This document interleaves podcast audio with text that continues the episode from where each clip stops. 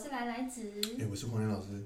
我们今天是职业访谈 Fit 系列，没有没错，今天 fit 的这个对象是非常的，大家很想要认识那种职业人员啊，我觉得。对，应该也蛮多听众是这个职业的。我们今天邀请到了两位警察，诶，老老师师好，来来来子好，哇哇，这个这个这个有一种倍感压力、啊，有种正义感的声音。很像是在被征询。默契默契，没错，对，我们今天就是邀请到两位警察来跟我们聊聊，说，哎，在你们的职业上面会不会遇到一些有关命理的问题，想要问老师？但在这个之前，我想要先问老师一个问题，可以吗？OK OK，什么样的八字适合当警察？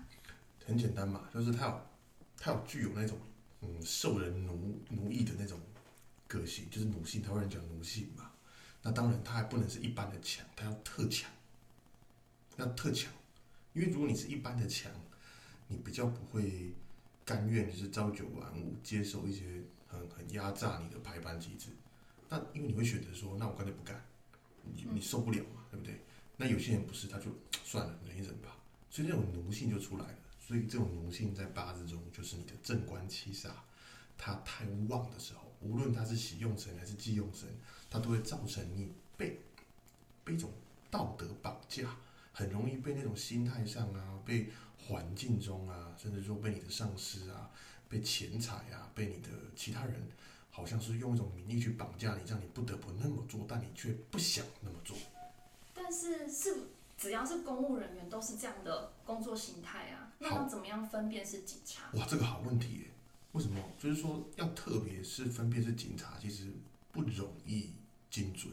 我们只能说，哦，你的工作一定是吃公家饭的，因为我们可以发现说，哦，他的工作，他的人人格特质，在这十年，不是一辈子哦，是这十年很喜欢这种日子，那他自然而然就去亲近嘛。嗯，所以，所以说我们比较能够去分辨。但你说，特别是警察，那个很难抓到这个，除非有一些小秘诀，那就不在这边跟大家透露了。八个是看不出来的那的。当然啦、所以我相信这两位今天的特别来宾八字应该都是正官七煞非常旺的。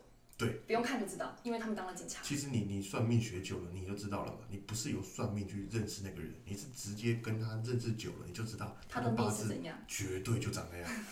有一位的你已经看过了，就是长这样。那个那个未看先猜，看得更准，他的就是非非常哦。哦，完完全全就是当警察。得了。对。那我会跟老师问一件之前处理过的算有点呃死亡的案件这样。OK OK，这个很有趣。哦，就是这个故事大概是这样，就是那个是一个山区蛮偏僻的地方，那我们一般也不太会上去那里，因为真的太远。嗯，那有一次刚好早上八九点，我跟同事就在聊天，然后就聊到那个地方，然后我们就一直在说，哎、不然等一下骑摩托车上去这样子，然后看看风景，哦，顺便寻一下这样。然后同事说，哦，可以啊。那、其实那时候我们都还没有去过，嗯，然后就大概过不到十分钟，就突然来了一个报案，然后就说一个地址那边有人疑似往生这样。然后同事查了一下那个地址，才发现说，哎，啊，这个地址不就是我们刚刚在一直要讲的去的地方吗？然后我们就有点，这时候就突然觉得有点惊毛讶，对，然后后来我们就就骑着摩托车上去，啊，果然那边就是有一个民宅，然后里面就一个人往生在那边，啊，不过他是算自然的啦，然后可能是一些生理的问题这样子，嗯，哎呀、啊，所以这个部分就觉得我们当时一直觉得很悬这样子，哎呀、这个部分想问看老师说，像这样子是不是就是冥冥之中，有，我跟你讲，这种东西，以前人哦，他们是说亡者他死亡之后，他们不希望自己的后事或者是遗体哦被不好的对待，像是比较含冤的啦，哦，你们都知道有一些比较重大的刑案，无论是情杀啊或者是什么的，哎，你他你在想嘛，他们在世的时候是人，他们离开的时候，他们也会抱着那一种哎不甘愿的，那他们就会想说，哎，那我不能白死了，那我必须得搞点什么动静，所以他们会去找能够帮他们去哦，无论是申冤呐、古代讲的申冤嘛，那现在讲其实就是破案嘛。可是问题来了，那他为什么会找警察呢？因为第一个是警察，往往是跟案件最相关的一个职业，嗯，对不对？那当然你不可能，当然你说到现场葬仪社也会到，但葬仪社很明显是处理不了案件，哦，所以说他们容易去找警察，但他们有个问题是什么？一百个警察，不是每个人的体质都这么容易得到这个消息的，所以他们就变得会去拉一些，哦，好像是跟这件案件完全扯不上关系，像是别的辖区的，这样他们说，哎呦，怎么有一种冥冥之中的感觉？像你说这样，哎呦，怎么这么刚好？好，然后让他们去帮助这个案件破案，然后那个王者才会哦比较安心，比较能够愿意离开啦。哦，这个这个非常多这种说法的。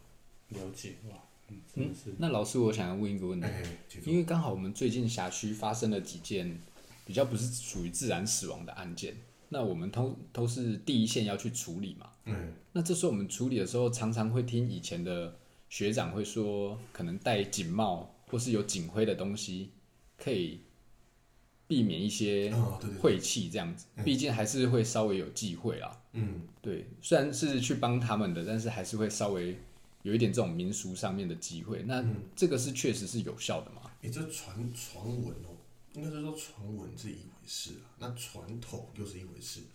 但这个东西在传闻及传统上，他们都是只认为说，这个警察那个，哎，那个符号是什么？一只鸽子，哦，鸽子，对对对，他们说那个符号是象征是正义，哦，就很像说啊，律师是不是有个天平嘛？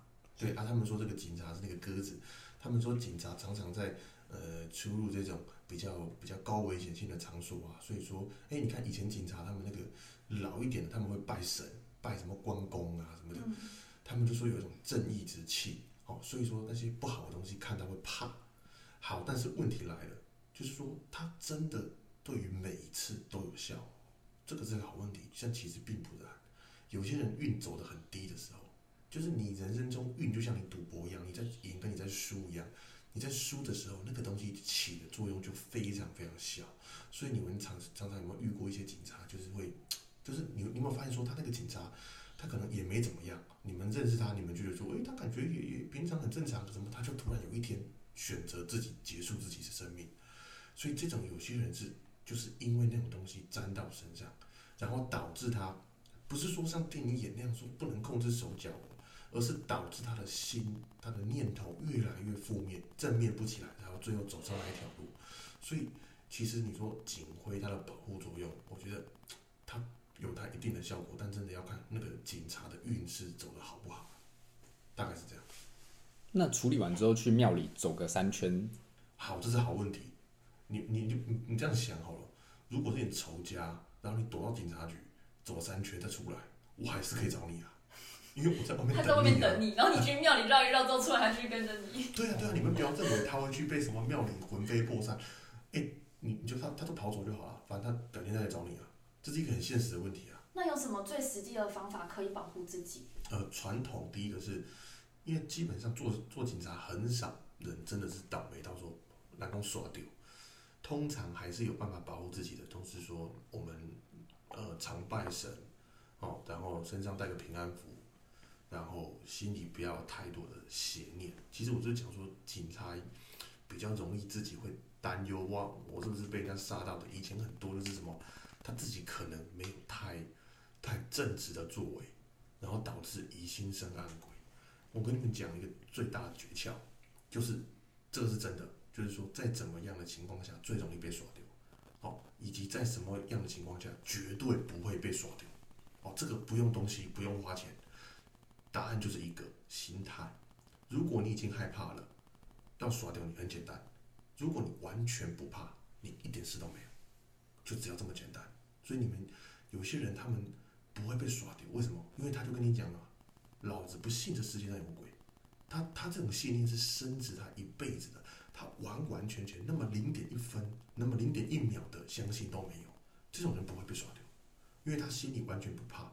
煞这个东西是找你的恐惧，你恐惧越大的时候，它越好找到你，就是这样。了解。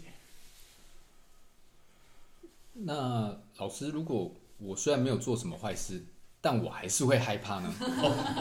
那那这样的话，我基本上觉得说，带个平安符。对啦，有一些平安符给你带，或者是说，诶、有些警察会去参与一些庙里的法会什么的，以求平安啦。那你说真的是很担忧的，也是有啦。我自己就有一个学生，他在不不能讲他在哪里嘛，他反正在北部。那他之前在澎湖，澎湖人嘛，他就是接运庙宇文化很多。然后他在北部，他办的案件，他跟我说超级多上吊的、往生的，然后什么呃在水里面漂一个具尸体上来的，啊，后来想想他就就说不对哦，他妈的很可怕，我必须得怎么做？我必须得保护自己。然后他就联络我说，哎，老师，你有在收学生吗？然后他什么都不要学，他只要学怎么保护自己。哦，这也是其一的，但是不是一个一个就就是说普罗大众都会接受的方法啦。哎，那老师，我想再问一个问题，哎就是因为我们警察，呃，有时候日夜颠倒，然后可能会产生一些呃身体的状况啦，或者说会有一些危险发生，或者遇到一些比较特殊的情况，可能导致自己会有生命的危险这样子。那像这种事情在发生的之前，有没有可能有一些征兆我们可以注意，然后嘿是，然后预防？这个问题问的真的是经典，因为各位都知道前阵子有那个台南杀警案，嗯那个真的是轰动社会。其实蛮多人都想说，哎，那如果我能知道，是不是就不会发生？其实我们算命界里面有一个有一句话常常被人家笑，就是说啊，你这么会算啊，你也算不到自己什么时候死嘛。其实这句话是错误的，因为我们算得到，只是我们不会去这么做。所以你说可不可以知道？事前知道会，但不会每一个警察在执行每次勤务前都跑来算命，不会。所以说导致说他们出事的时候，他们就会怎么说？哎靠，早知道去算了，但那个早知道就没有用了。所以你说可不可以算得到？如果你们真的有来算，当然可以帮你避免。但问题是，往往会发生那些事情的那几位，他们不会想来算。所以我们有些人就说那个叫做命啦。嗯，那如果他们如果像有人想要知道，就是可以先来找老师算个流年，看一下说今年平不平安。如果比较会有一些事情发生的话，那就是自己提醒自己，每一次出勤务的时候都要对，更加小心这心。这个可以，就是算流年，流年就是最常见，就是呃农历的这个过年完之后，就是到了国历的二月四号、二月五号立春的那一天，很多人会来排那个流年。如果我算到流年，你有很大的危险，我因为我不可能直接跟你讲说，哦，你今年会怎么样，会出事，会死掉什么的。但我相信听我算命的人，九成九都听得懂我在讲什么，那他们也不会笨到听不懂我的话中话。所以他们就会特别小心。像有些人我就会讲说，这个执行勤务要特别小心，什么用枪时机。诶，那我这么一点，我相信大家都听得出来我在讲的是什么了。你绝对会需要用到它了，那绝对不是小事了。那是不是等于你那个时候就得避免，或者是诶，你自己就多注意自己的装备的安全啊，或者是有没有在安全的地方躲好啊这种的。那需要这改一下吗？讲真的是没有戏。没有效。这一盖这一盖的问题是把你的不好运拖对掉。啊，但如果这件事情必然而发生，就比如说你一定得去这个火灾现场嗯救这个火，嗯，那你怎么办？这这看也没有用啊！除非离职，可是又不可能离职，对对除非你离职啦小心。哎，除非你离职，了解。所以老师的意思就是说，没有办法避免这件事必然的到来，但是我可以把我自己的准备，做足最好。没有错。然后让这个伤害可能降到比较低。其实其实就是我去年的案例，因为我自己去年有算过我会不会确诊啊，啊，我就知道我一定确诊，所以确诊这件事情是必然。那我能怎么做？呃，我所以，我那个时候就打电话叫我大陆朋友去寄几个口罩来，然后跟一些防疫物资先准备。买好，对对对对对，因为我知道我一定会，我在等，啊，等差不多一个多礼拜我就中了，对啊，这是我去年的案例啊。嗯你能先做什么？但但是改改不了，就是那件事情你是躲不了，但你能先做什么？而且你会有个心理准备，知道说每一次都要小心。那我觉得造成的结果就会差很多。嗯那老师，我想问一个问题，就是说，我们今天警察在执行勤务的时候，都是骑机车或开车出门，所以使用这个交通工具的频率会很高。所以，请老师帮忙看的时候，可以分辨得出来，我是有可能发生这种执勤上的危险，或是这个交通上的危可险。以可以可以，因为交通上的危险，我们在卦中有一个东西叫做驿马。驿马，驿马是一个神煞，它特别在形容的是出行，特别在骑机车啊、开车啊、哎坐飞机啊，它的代表就是车辆。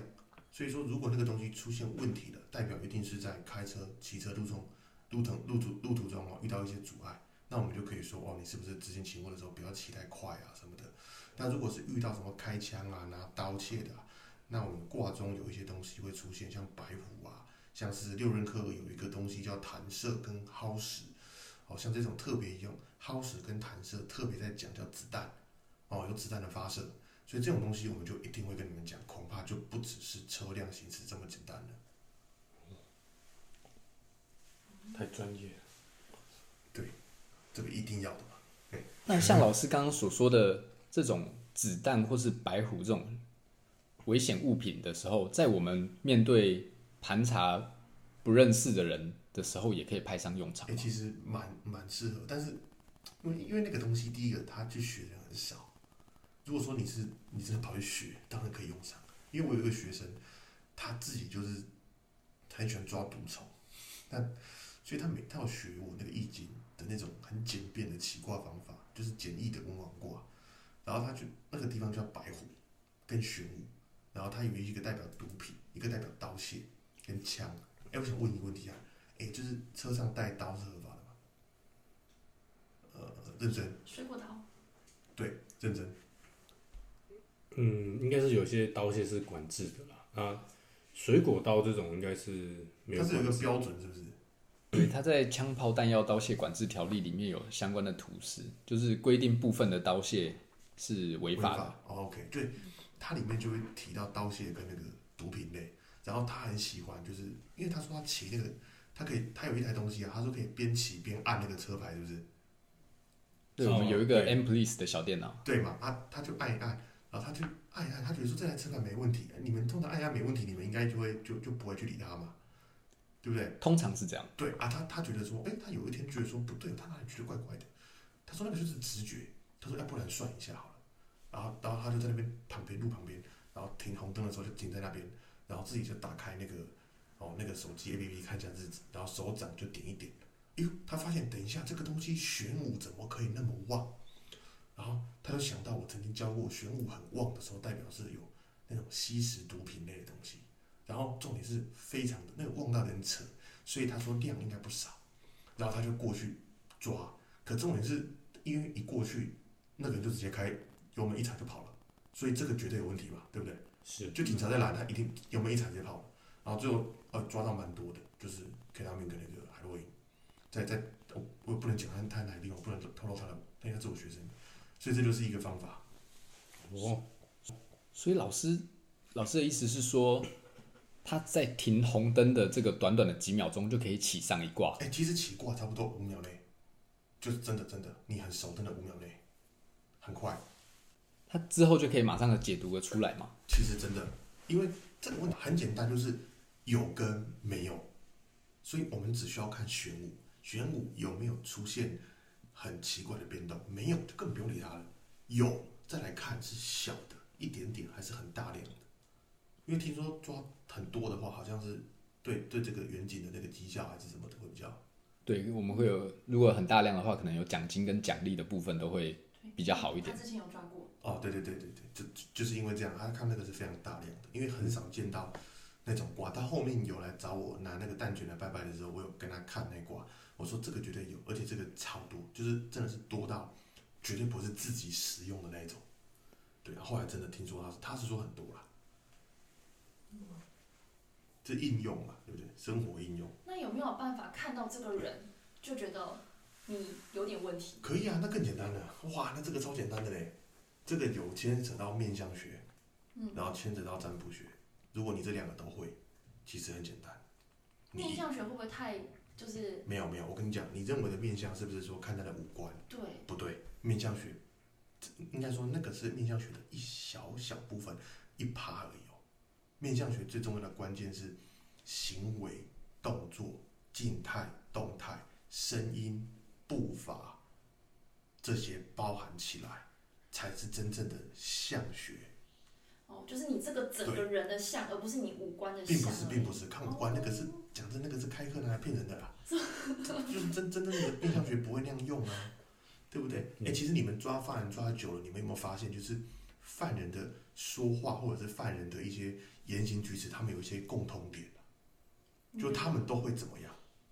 像是有遇过，就盘查起来也没有查到他有什么异状，但是可能就异常的手抖，还是在讲话支支吾吾的这样子。我我我想问一个问题，这个不是有偏见，反正我是觉得啦，那一我现在讲这种观众，他应该不会听我节目，所以我才敢讲。你们有没有发现，俗称的八加九，他们说话的声音蛮蛮有共同点的？语调吗？有没有发现他们都有一种鸭子声，然后啊声，鸭子声，然后说话起来就是，今天很简单嘛，我把你们两眼睛都蒙住，然后十个人说话，里面有两个是八加九，赤就是左边赤龙，右边赤凤，后面是皮卡丘那一种，然后身上不是带刀带枪的那种，你能不能很容易听出来？其实我发现他们的声音都有一个共同点，你们其实久了你们去听，其实我觉得他们会被归类八加九这个用语，就是真的像老师说的，可能声音、步伐、对。哦、动作、静态、动态，嗯。就是那个样对子。对对对。对，对啊就，他的像就是这个样子，就会被归类在这种人。对，对，因为以前人很容易观察一个人的背影跟正面来判别说，哎，你走路很沉稳，跟你走路啊很散漫，还有八下九走路那副屌样，对不对？然后很欺负，对对对，然后很喜欢穿很紧的裤子，对不对？很喜欢就是刺刺刺青都不要刺全部，然后都刺一些大家都知道图案。我在谈的不是社会观察，我在谈的是一个人跟一个群体，他们当要做一件事的时候，他们会做什么表象？这个就是相学啊。所以相学也可以大致一个社会表象，而不是一个个体而已呢。嗯，它是一个观察的学问，那他们在这个时候会做这样的事情，是不是也跟他们的八字有关系？完全正确，完全正确。那什么样的八字会去比较会有这种行为？就是做这种呃，我们就说偏门呃偏门的吧，是有有有几个特点嘛，因为会做偏门，第一个你一定是啊、不能讲一定，蛮多人为了钱，对。蛮多人是为了钱，但你们会发现有一些人做偏门，他们不是为了钱，他们只是觉得说，哎、很开心在这种氛围下，有人罩你呀、你可以，对对对，他觉得说这种是他的兄弟，他的家人，嗯。所以这两个都会导致，所以钱就是八字中你的财过于多，而且多到已经成为你的寄生的时候，你就很容易为了贪图一些我们说，哎、贷款贷个 C 三百来开，加油只能加两百那一种，他们很喜欢去这样做，因为他们为了钱。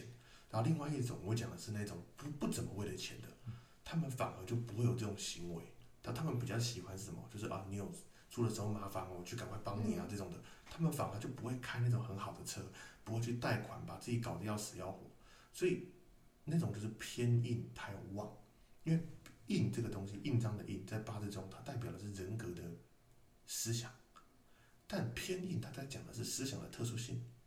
那你思想的特殊性如果过于夸张，第一个，如果你是个艺术家，那你会成为一个抽象派，因为人家说，哎，我别人不懂你的美，可是你觉得那个是美，就像是一些特殊的画家，他画的画没有人看得懂，可是他觉得那个是美，那个就是偏硬的特性。正硬不是正硬是我认为的美，就是大家认为的美，所以他画出来的东西，你一定会认为哇，好美哦，我看得懂。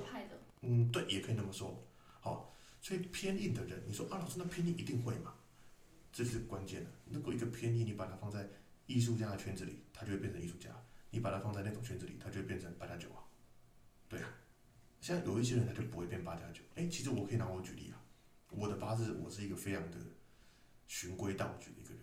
其实我在求学的阶段，国小跟国中都是身边很多这种人，就是我其实这几年就没有了嘛。啊，以前那种国小国中校园外面放学就很多那种啊，就抽烟的啊，然后班上同学也很多就是这种的，然后就想要跟你接近啊，怎么说啊，我带你去认识几个朋友啊。可是讲真的，我就是那种怎么样都搞不坏的人，就就是不知道为什么，我就从来没有那个想法过，就是那个循规蹈矩的正官跟欺诈，当警察要的特性，那个奴性，它约束了我们自己，让我们不会做那一些不循规蹈矩的事情。嗯，老师的八字在以前也常常被别人说会当警察，对，哦，因因为我我以前奴性很够，可是我的运就是运的问题，运跟命不一样，运就是你每一个十十年年想法的不同，啊，结果我刚好这几十年就是想法就比较就比较不怎么喜欢被奴役了，嗯，对啊，所以这就是八加九的八字特性嘛，对？其实算命是有原因的嘛，就是算命在谈的并不是一个宿命论，你就会发现说人的行为是因为他脑袋有了他才去做，我我我想吸毒，然后才去吸毒嘛，他不会说、哦我去吸了毒才发现我想吸毒啊，对不对？先有想法才有对对，人都是这样子。你你很喜欢那个女生，你要跟她告白，也是因为你想法先有了。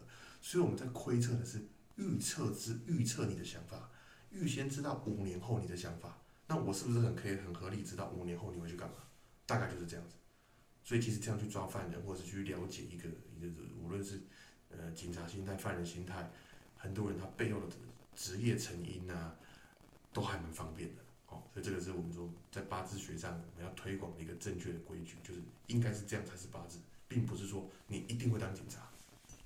所以不限于嫌犯，诶，应该说不限于毒贩，只要是嫌犯，他都可以从他的这个他的运或是他的命来推测说他可能会有这种犯罪的动机。完全正确，完全正确。因为讲真的，一开始你们会认为说，哎、老师，所以我我给你五个八字，你是不是可以很容易推出谁是贩毒的，而谁是怎么样？对，OK。但最厉害的是什么？是不用，我先知道他们几个贩毒，我大概跟你讲他八字九成九长怎么样，写出来给你看。而你会发现最可怕的是完全没合，因为代表是你对他的人性透彻的分析了。所以你才知道他的八字会长怎样。因为八字并不是宿命，八字在谈你的人性，不同的时间点的人性。所以说，当然了，不止于嫌犯嘛，任何人都可以，都很好推测出来的。就包括说搞电信诈骗的，或者是搞搞那种感情诈骗的，哦，或者是搞那种仙人跳的，嗯，等等的吧。其实蛮多犯罪的，杀人的也是啊。为什么他会杀人？对，这是很重要的？他是什么东西让他杀得下去？好问题，杀人大家都知道是违法的，这个再白痴都知道，你在台湾杀人一定违法。你不用讲台湾了、你这只要是杀人都一定违法嘛。哦，那杀人你是你心里知道他是不能做的事情，但你又去做了，代表管制住你那个东西荡然无存嘛。正官跟七杀，对，完全不见的时候，你就会发现，哎，你突然觉得说任何不能做的事情我都可以所以那种人就会跑去干一些杀人的事情。那有分哦，就是说一直杀人跟突然受不了的杀人，这个八字组合不一样，这个这个就是这个就是秘密的。有人可以一直杀人吗？哎连续杀你要人你要问这两位，问这有吗？两位你们有没有遇？过那种连续杀人的吗？连续杀人，就就也不是说什么喜欢杀人，就是他不止一条命，身上不止一条命。我我目前遇过的都是杀情杀，就是对前女友的有两次。应该是说他们杀人后，他们的回忆并没有那么的深。深对对对对对，有没有这种？这个我目前没有遇过。是有比较遇过那种类似性犯罪者，就是可能抓他这一次给人家性骚扰，就可能过没多久，他又在对人家性骚扰，甚至在更严重的啊做法，这样就是这样子，这种就是标准的，他完全没有回忆，他完全不懂得什么叫自我管理自己的人格。像这种就是正官七杀荡然无存的时候，或者是多到太扯的时候都会发生。嗯，因为八字就是讲求平衡嘛，如果他没有或是太多，都会不也好。也也不能说是平衡了，但平衡确实是最稳定的人生啦。哦，对啦，老师，我其实有遇过一件案件，就是我在盘查一台违停的车辆的时候，我就看那两个人，就像刚刚说的八加九的那个样子。嗯，那我也是开始盘查之后呢，在盘查的过程可能有一些拉扯。那我们最后把现场控制下来的时候，就他身上是带有一支上膛的改造手枪。嗯，那我当下也是，就是展现出我们该有的样子给民众看，然后 OK，毕竟在外面不能丢脸，嗯，所以我们还是表现的很镇定。然后把案件办完之后呢，我那个晚上突然开始感到害怕，会觉得说他那把枪就在他的胸前，他其实随时只要我们有一个一个不小心，他其实是随时都有机会把那把枪拿出来开的，嗯，而且他身上是还背了几条通气，哦还有假释。所以有认识他的学长是说，他曾经在外面放话说，如果被警察拦到，他一定会拼。那所以，我那天晚上越想越害怕，就害怕说，其实发生的不，如果发生的不是这个结果，那我现在会怎样？哇！那老师，其实这个结果是已经都是注定好的吗？还是有可能在这个过程中，呃，有一些提醒可以让他改变？应应该是说你的人生你能够改变，但那一件事情不只有你的参与啊，他也有那个嫌犯的参与。譬如说我是那个嫌犯，如果我真的就是那么想，你只要一你只要是警察，我路边看到你，我就是把你崩掉，你怎么改变？你完全你你的改变就是你不要干警察，对不对？所以这个已经没有办法了，这个东西是它比较宿命论，就是它必然会发生。又不是说你自己的人生哦，我如果不做警察，那你当然可以就不做警察，但那个嫌犯的心态你不能选择。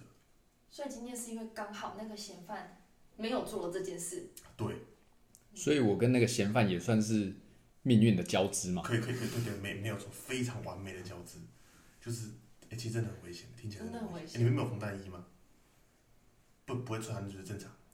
那是已经好几年前没有强制穿防弹衣的年代哎、了。所以现在是有强制要穿防弹衣，有，现在是不论夏天还是因为是因为，那件台南的事情发生之，哎、不对，那是用刀哎、好像防弹衣也没有用，防弹衣不是可以挡刀吗？